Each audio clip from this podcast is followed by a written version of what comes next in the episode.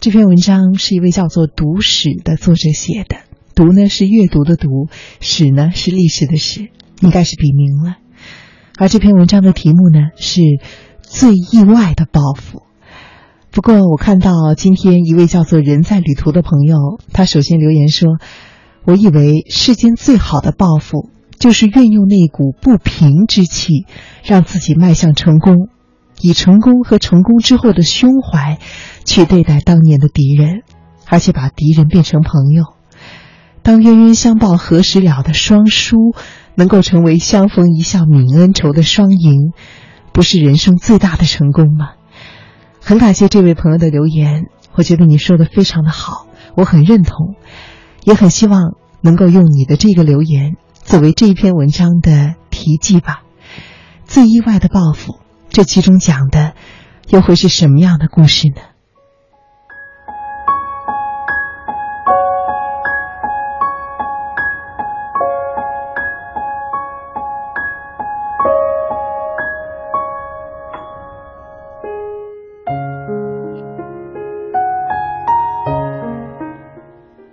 记得大学刚毕业的时候，一个电视公司请我去主持一个特别节目。那个节目的导播看我的文章写的不错，又要我兼编剧。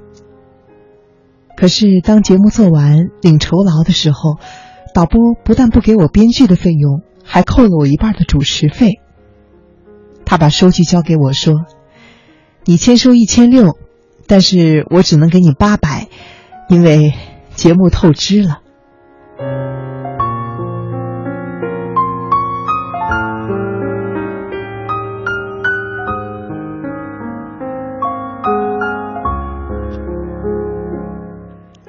我当时没吭声，照签了。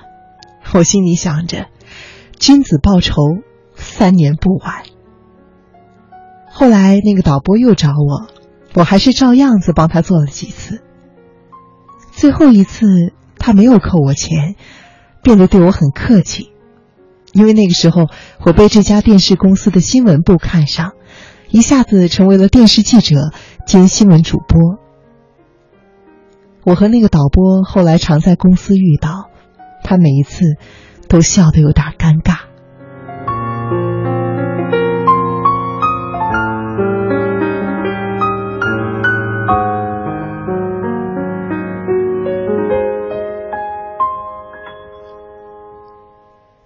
我也曾经想去告他一状，可是我有一位高中同学说：“没有他，我能有今天吗？”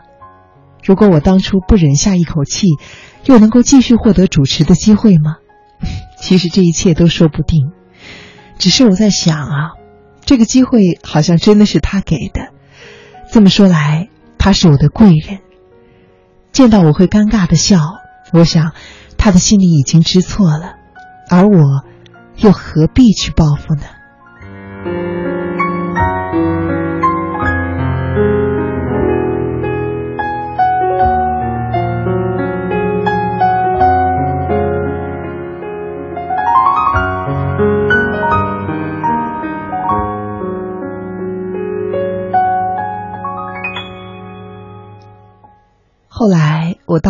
留学，有一天，一个已经工作的同学对我抱怨，他的美国老板压榨他，不但给他很少的薪水，而且呢还故意的拖延他的绿卡申请。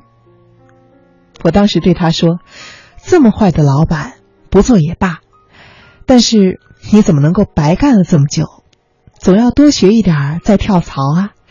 所以你要偷偷的学。”他听了我的话，不但每天加班，留下来背那些商业文书的写法，甚至连怎么修理复印机都跟在工人的旁边记笔记，以便有一天自己出去创业能够省点修理费。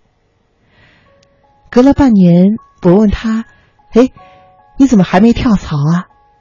他竟然一笑：“啊，不用了，我的老板现在对我刮目相看。”又升官又加薪，而且绿卡也马上下来了。老板问我说：“怎么态度一百八十度转变，变得那么积极呢？”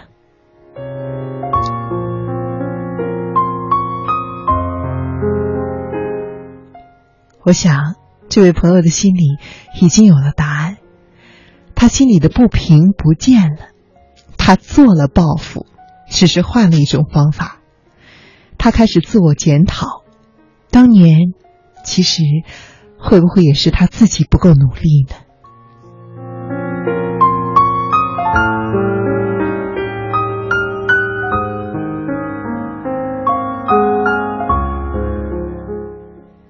大概在前五年吧，我遇到一个有意思的事儿。一个老朋友突然猛学算命，由生辰八字、姓名学到占星术，没有一样不研究。他学算命当然不是觉得算命灵验，而是想证明算命是骗人的东西。原因啊，是有一位非常著名的大师为他算命。算他活不到四十七，他发誓一定要打烂那个大师的招牌不可。可是，你猜怎样？他越学越怕，因为他发现自己算自己也确实活不长。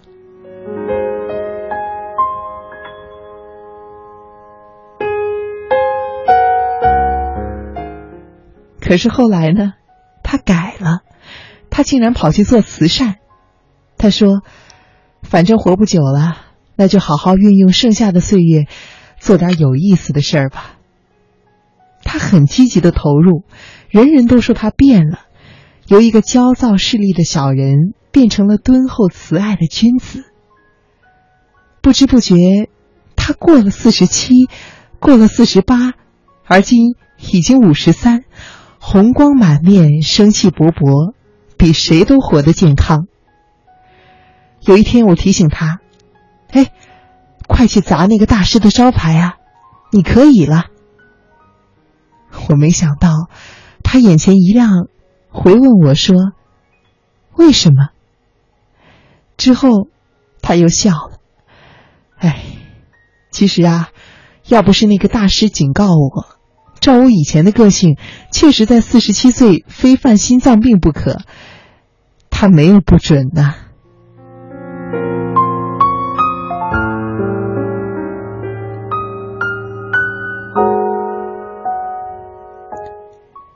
朋友，你喜欢逞强斗狠吗？你总是心有不平吗？你有此仇不报非君子的愤恨吗？这几个故事都是我身边真实的例子。敌人和仇人可以激发你的潜能，成为你的贵人。许多仇怨和不平，其实问题都出在你自己。你可以报复。只是不要过多的让恨意充满你的心扉。你真的忘得了你的初恋情人吗？假如有一天你遇到了跟他长得一模一样的人，他真的就是他吗？还有可能吗？这是命运的宽容，还是另一次不怀好意的玩笑？如果这是最好的结局，为何我还忘不了你？时间改变了我们，告别了单纯。如果重逢也无法继续，失去才算是永恒。惩罚我的认真，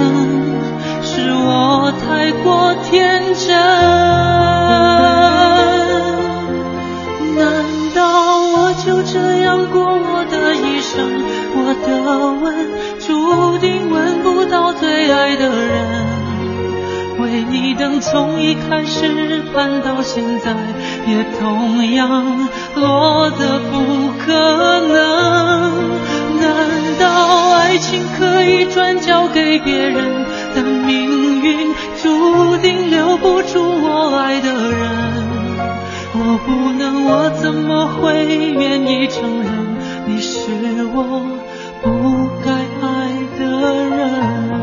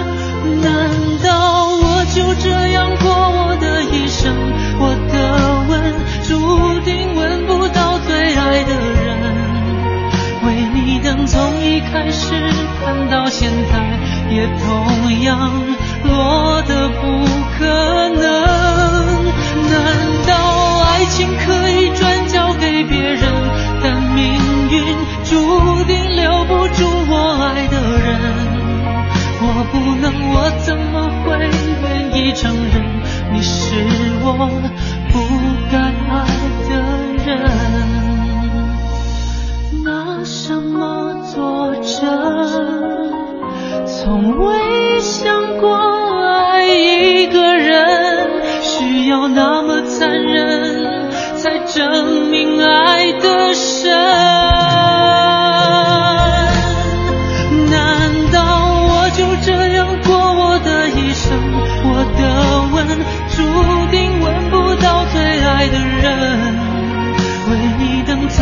开始看到现在，也同样落得不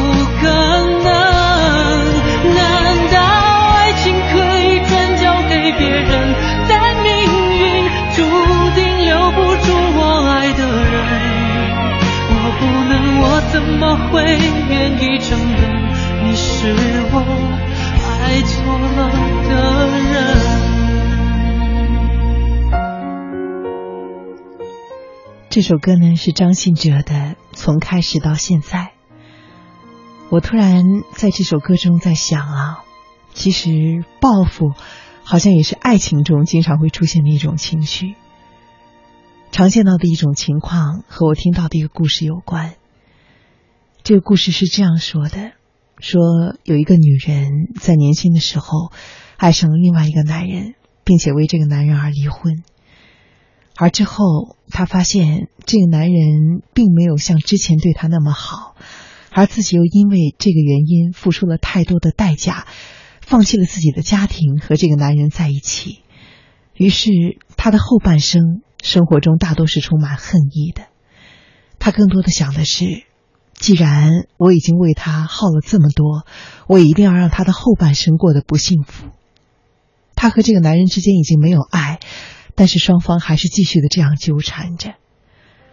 当时看到这个故事的时候，我想了很多，我在心里觉得深深的遗憾，既替这个女人的执着和她坚持的恨意而遗憾，也为这样一份报复中的爱情而感到遗憾。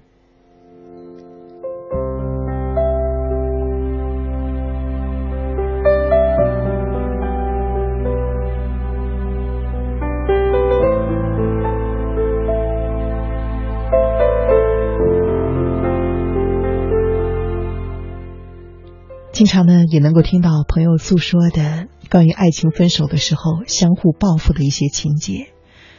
报复这种不平的情绪，首先是因为我们受到了伤害，要觉得从对方身上也能够看到痛苦，才会觉得心中的愤恨终于的得到了平复。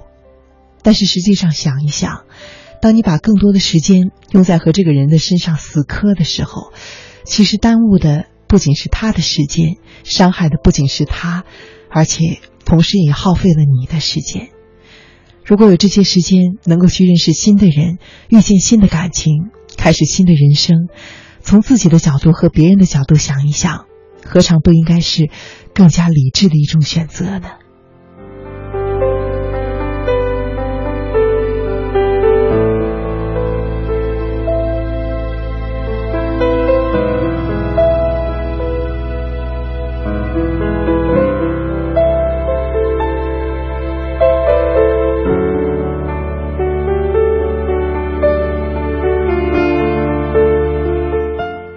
看到微信上狼牙他发了一条消息，他说：“嫉恶如仇的正义感是一个人的内在美德，但是眼里容不得半粒沙子，在现实中也是不可取的。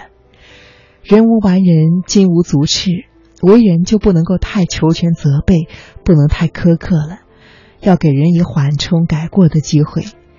大海能容，才能成其为大海。他在最后说，这篇这句话呢，应该是来自一篇叫做《处世交友恰到好处》的文章。看到这里说的恰到好处，也想起以前在节目中曾经和大家聊过的友情还有亲情的边界。这里说的为人不能够太求全责备，好像道理说出来是比较的容易，可是愤恨感和不平似乎要我们经过长期的修炼才能够真正的在心中克服。